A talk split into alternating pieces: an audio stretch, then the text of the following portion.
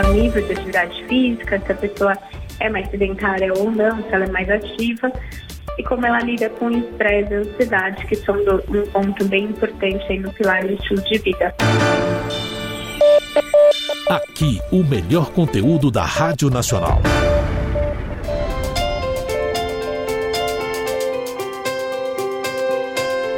Olá, eu sou Edileia Martins, apresentadora do Nacional Jovem, e no podcast de hoje vamos falar sobre obesidade infantil e também em adolescentes. Sobre esse assunto, eu conversei com a nutricionista e especialista em obesidade e emagrecimento pela Universidade Federal de São Paulo e mestre em Ciências da Saúde pela Faculdade de Medicina da Universidade de São Paulo, doutora Inarice Cone. Vamos ouvir. Eu te peço para fazer uma análise para nós, né? Esses dados são muito preocupantes, né, Inari? Então faz uma análise para nós, conta exatamente sobre essa questão da obesidade mórbida infantil no nosso país. Esses dados são bem preocupantes porque, principalmente, o crescimento é muito alarmante. Então, eles, eles crescem de forma é, exponencial e de forma muito rápida porque isso reflete a, a formação do hábito alimentar na, na infância e adolescência e eles normalmente herdam esses hábitos dos pais. Então, como o índice de obesidade no adulto também cresce de forma né, exponencial e muito rápido, os adultos obesos, eles passam os hábitos obesogênicos para as crianças que, então, né, na infância e adolescência, desenvolve também obesidade. É preocupante porque isso diminui, estima é, progressivamente a expectativa de vida e traz a, a complicação aí por doenças crônicas já nessa, nessa, nesse momento de desenvolvimento. Então, um adolescente que já tem obesidade, a chance dele já ter diabetes, ou é, colesterol alto, gordura no fígado e outras complicações que aumentam o risco para doença cardíaca, é muito maior do que um adolescente que né, poderia ser, ser é, com peso saudável. Então, a obesidade ela sempre vai ser porta de entrada para outras doenças mais né, importantes que mudam bastante a eficiência metabólica. E isso sobrecarrega a saúde cardiovascular, aumenta risco de câncer é, e várias consequências de doenças importantes aí que acometem a, a, a expectativa de vida. Com certeza, né, Nari? A gente até viu nesse momento em que a gente passou pela pandemia, quer dizer, que a gente vem vivendo, né, da pandemia, a gente vê que é, é, essas pessoas, né, que têm obesidade, principalmente crianças, elas têm aí, né, um metabolismo mais afetado, né? Pode ser pessoas aí que estão mais é, propensas, né, a desenvolver essa doença justamente por estar aí desprotegidas, né, por essa obesidade, não é isso? Isso. É, é, é, importante frisar que, que a obesidade, o aumento de peso, o, o peso corporal, ele é um parâmetro que vai, a, vai refletir sobre o estilo de vida do indivíduo. E o estilo de vida vão ter cinco fatores. É, a alimentação é um pilar importante, mas sono, a parte a, gasto energético, né, o nível de atividade física, se a pessoa é mais sedentária ou não, se ela é mais ativa. Como a pessoa gerencia como emocional, então saúde emocional faz parte disso, e como ela lida com estresse e ansiedade, que são do, um ponto bem importante aí no pilar do estilo de vida. Então, quando você tem um desequilíbrio nessas cinco áreas, normalmente isso reflete para o desequilíbrio nutricional. Então, a pessoa começa a ganhar peso por alguma condição vindo desse desequilíbrio. E isso é crônico, né? Então ele é crônico porque é decorrente das ações que a pessoa faz todos os dias. Então os hábitos vão refletir nessa parte do ganho de peso e consequentemente no aumento aí da, da prevalência de doenças crônicas. E aí, uma vez identificado né, que essa pessoa sofre dessa questão da obesidade, como é que ela deve ser tratada? Como a gente deve cuidar? O tratamento ele deve ser feito de forma multidisciplinar. Então, é, a gente não pode achar que o tratamento para obesidade é fazer dieta. Isso já está ultrapassado. É, o, o indivíduo obeso, ele precisa alinhar essas cinco áreas da vida dele. É, uhum. Seja fazendo uma reeducação alimentar, é, uma terapia que possa ajudar ele a lidar com as emoções, as questões que podem né, desencadear episódios de compulsão alimentar, ou que ele use alimentos para nutrir o emocional. É, ser fisicamente ativo, então não necessariamente na academia, mas que a pessoa ela, ela se mexa, ela tenha atividade, para isso ela precisa estar bem nutrida. Então, por isso que as dietas normalmente não são boas opções quando elas não são bem direcionadas, porque às vezes a pessoa faz uma dieta restritiva em carboidrato, por exemplo, e ela perde energia. E isso faz com que ela não tenha muita, muita disposição ou performance para fazer exercício. Ou ela tem irritabilidade, porque né, o carboidrato, a ausência dele pode estar relacionada a isso. E isso não vai ser algo que melhore o estilo de vida dela a longo prazo. Então, é, é importante que tenha um acompanhamento né, profissional das áreas competentes onde a pessoa precisa de mais ajuda. E pensando aí na parte do adolescente, é muito importante que os pais tenham uma adesão a essa mudança de estilo de vida. Por quê? Porque o, o exemplo vem da família, né? Ele, o adolescente está em formação do hábito alimentar que ele vai levar para a vida adulta.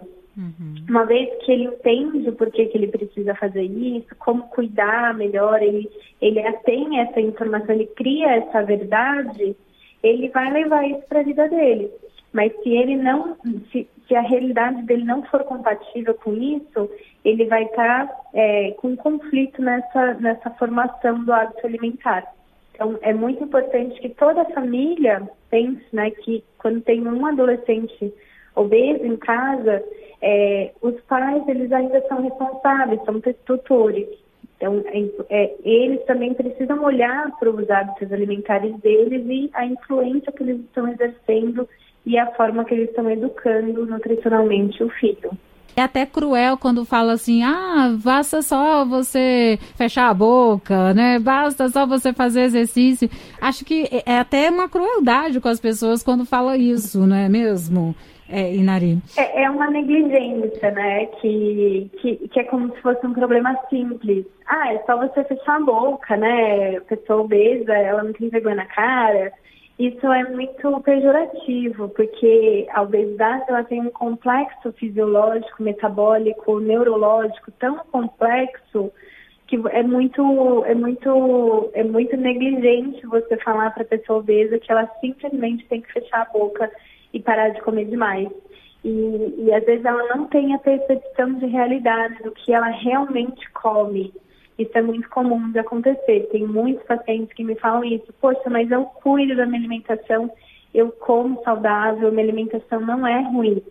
É, é muito ruim para o ser humano assumir que ele está falhando com algo que ele sabe que ele devia fazer. E aí esses comentários muitas vezes vêm como algo que pressiona ele ainda para que ele não aceite a realidade dele. E aí, às vezes, ele faz coisas que ele não está tão consciente na hora. E ele tem uma distorção de realidade. Então, é por isso que a reeducação alimentar, ela vai simplesmente fazer com que o, o, o, o indivíduo tenha mais consciência do que, de como está a realidade dele e de onde ele quer chegar para que ele possa passar por esse processo de mudança de estilo de vida de forma que ele evolua todas essas questões que ah, desencadeiam aí a escolha alimentar dele, né? E aí, consequentemente, ele fique bem comendo uma alimentação saudável, que hoje a gente não falta informação, né? É muito, é um paradoxo imenso isso, porque os, as taxas crescem tão rápido no mesmo tempo que a gente tem acesso à informação de forma muito rápida. Então, ah, se você coloca no Google, né, como emagrecer, você vai ter um monte de é, informações que vão te dar uma solução para isso. Mas as taxas de crescimento elas só sobem. Então, porque não é simplesmente saber o que fazer, mas é você ter ali um, um suporte, né, que consiga fazer com que a pessoa evolua o que está trazendo esse desequilíbrio para ela. Isso na infância, isso no adolescente e no adulto. Né? A, a uhum. reeducação alimentar é recomendada em todas as fases da vida. E aí uma questão também que você colocou, né, que os pais eles precisam também aderir, né, a essa alimentação mais saudável, a uma a, a ter uma, uma harmonia melhor para ajudar esses, é, no caso dos adolescentes, né, os filhos, a, os, as crianças e os adolescentes precisam desse acompanhamento do, dos pais. Né? Como é que é possível, então, Nani, motivar, né, pais e filhos, né, a praticar mais atividades físicas, a fazer escolhas alimentares mais saudáveis? Sim é, é altamente né, necessário e isso vem já desde a pré-concepção. Então, uma, uma, uma fase que eu atuo muito é na parte de pré-concepção com a parte de fertilidade. Então, a, a, fertilidade do casal também tem um impacto muito grande com o estilo de vida e principalmente com o excesso de gordura né, abdominal.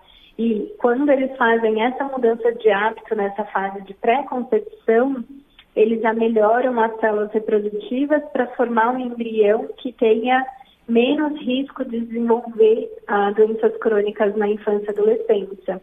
Então é importante citar que existe um fenômeno também que chama programação metabólica e que isso acontece é, dos nove meses de gestação até o segundo ano de vida da, do bebê, quando ele está sendo formado, mas tem a fase é, embrionária né, e pré-embrionária que vai repercutir nas outras gerações, que é a epigenética. Então, é, é, por isso que é realmente bem complexo, né? Olha, é. eu tô aqui, nossa, não tinha esse conhecimento. ah, que interessante. Então, assim, desde lá do momento da, do, da concepção, desse, desse momento de estar tá lá sendo gestado, isso influencia na vida da, da criança adulta. É isso. isso influencia. O hábito alimentar, o que os alimentos que a mãe principalmente consome na gestação mas o pai tem 50% de contribuição né, da carga genética. Então, se o pai tem leucemia, se ele tem é, excesso de colesterol, ou ele já tem um espermatozoide que, que pode ter ali, né, mais, vamos dizer, alguns polimorfismos que podem favorecer essa formação aí de doenças crônicas, a criança já nasce com essa predisposição. É por isso que é muito comum pessoas que têm colesterol alto, por, é, mesmo estando magras, mesmo fazendo exercício, tendo uma alimentação saudável, porque elas podem ter uma origem genética disso, que é muito claro quando acontece quando o pai está no estado de lipidemia na hora da pré-concepção.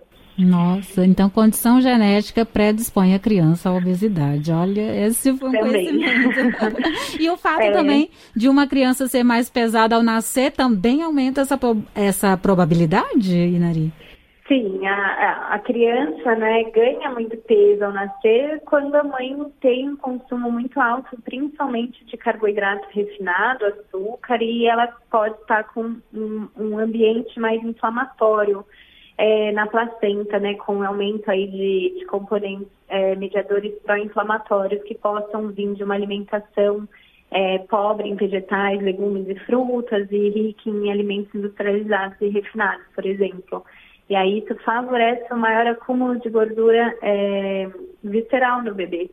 E, e, aí o bebê ganha muito peso e isso faz com que ele já nasça com mais predisposição de desenvolver obesidade. Aquele bebê que mesmo amamentando no peito, ele engorda, né? Uhum. Ele, e ele vai ter que ter um cuidado enorme, assim, né? Muito maior do que uma criança normal, porque ele vai ter uma predisposição altíssima a ganho de peso e vai ser bem difícil ele conseguir se manter no peso saudável. Então, ele vai ter que cuidar ainda mais com o estilo de vida dele para reverter isso. Olha só, então aquela coisa, né, que a gente fala assim, ah, que menino forte, né, gordinho, coisa boa, não é bem assim então, né, Nari? Não, na verdade, essa epidemia que a gente vive hoje, ela vem também nessa questão cultural, né, da, de muitas crianças serem criadas pela avó e, e, ter essa cultura de que a criança saudável é a criança que come bem, que né, ganha peso, que fica fofinho, cheio das dobrinhas, que realmente é muito fofo. Mas tem que ver a qualidade da alimentação que ela está sendo nutrida. Esse é o mais importante. Com certeza.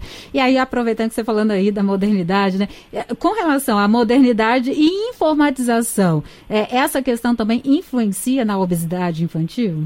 Com certeza, porque a, a modernização dos eletrônicos faz com que as crianças tenham menos atividade, né? É, quantas vezes não é comum a gente num, num, lugar público e ver as crianças, em vez de estarem correndo, brincando, tá ali num celular, num tablet, hipnotizados, né? Uhum. Que realmente os eletrônicos são, né, tem esse, esse poder, além do marketing, né? Que, que também acaba sendo é, muito mais influenciado quando você né, usa a parte eletrônica que vem junto à parte de propaganda, de publicidade, Sim. que vai impactar no, no, no, consumo dos alimentos. E as facilidades para conseguir também fast food, né, alimentos que não são tão saudáveis, que hoje em dia a gente consegue, né, simplesmente pegar de um aplicativo e você não precisa nem andar até o carro para ir até o restaurante para comer. Então, olha. isso favorece muito com a decreção aí do, do nosso nível de atividade física. É, e acaba consequentemente influenciando aí no aumento do, do ganho de peso. Com certeza.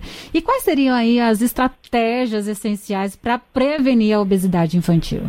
Olha, eu gosto muito de falar o que as pessoas elas não sabem, porque a gente sabe, né, que os, os sete pilares ali preconizados uma alimentação saudável, que a OMS preconiza, e só as pessoas sabem, né? Todo mundo sabe que precisa comer mais fruta, mais legumes, mais vegetais, é, menos gorduras, menos açúcares, enfim. Mas é, o que eu chamo de estratégia eficiente é você saber usar a sua alimentação, seu estilo de vida como uma ferramenta. Então, a criança está num processo de desenvolvimento, a, o adolescente está estudando, ele precisa de energia, ele precisa de uma boa cognição, ele precisa de um bom, uma boa nutrição. Quando a gente começa a olhar a alimentação como uma ferramenta de cuidado e de performance, né, de melhora aí da, da do nosso desenvolvimento, é, a gente foca mais em comer aquilo que faz bem. Então, Sim. a gente sabe que a, o consumo de alimentos né, ricos em fibras, eles vão ter uma, uma saciedade maior, então isso vai fazer com que a digestão dele possa liberar uma energia mais constante. Então é muito mais interessante comer uma granola, comer uma banana com aveia, comer é, coisas que tenham bastante fibra do que comer um alimento refinado no café da manhã. Aí, pensando no positivo, em comer mais o que te faz bem, o que te dá mais é, funcionalidade para o seu dia fluir melhor, você deixa de lado aquilo que não faz tão bem. Então, aí você troca um pão francês com manteiga embutida e queijo amarelo por é, um bol de frutas colorido com nozes, amêndoas, granola, aveia, é, coisas que vão ser mais energéticas e que vão também fornecer energia, né? Ou fazer um omelete, fazer ali um cuscuz com ovo, né? Como vocês estão aí na, no norte. e tem essa questão cultural também que é bem diferente. Então aí vocês podem usar mais a macaxeira, né? Os tubérculos, coisas são mais energéticas do que colocar muita farinha para acrescentar né, a comida. Uhum. Então, e também cuidar com o tipo de proteína. Então, os peixes vão ser muito mais é, fáceis de serem digeridos do que carne vermelha, carne gorda. Então, cuidar com o tipo de proteína que está sendo ingerido também é uma forma estratégica para que você possa potencializar sua energia, disposição e saúde no dia. Então, é, eu gosto muito de usar o conceito da psicologia positiva na alimentação.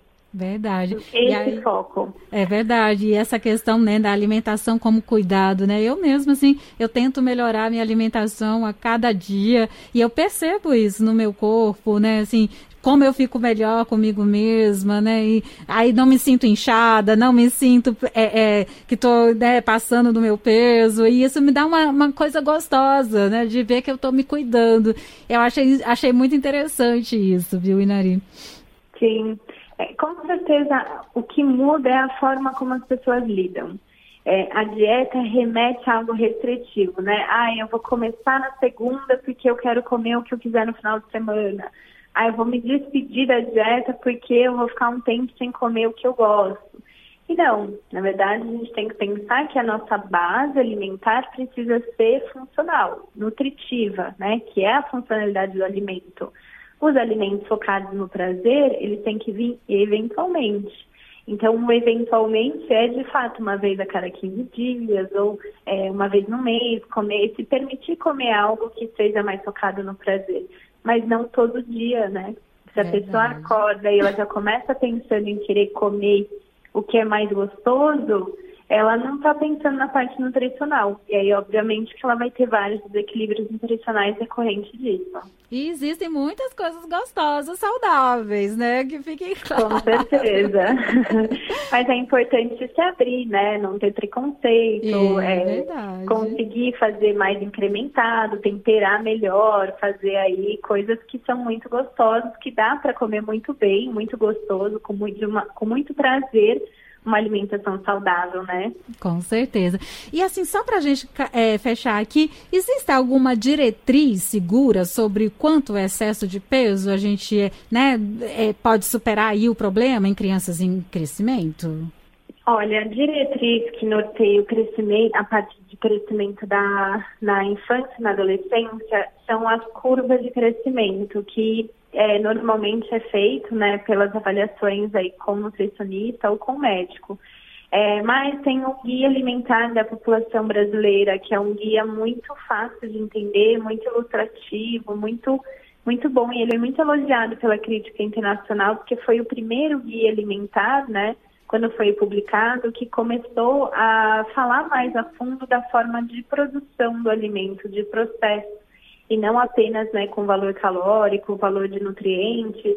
E isso tem um impacto absurdo quando a gente pensa em metabolismo. É muito diferente uma, uma criança e consumir é, um achocolatado que é fortificado com é, nutrientes, que são químicos, do que se ela consumir um leite batido com fruta, é, com morango, com banana, com mamão, né, uma vitamina. Então, o valor nutricional disso é bem diferente e, obviamente, que o efeito nisso no peso dela vai ser bem diferente.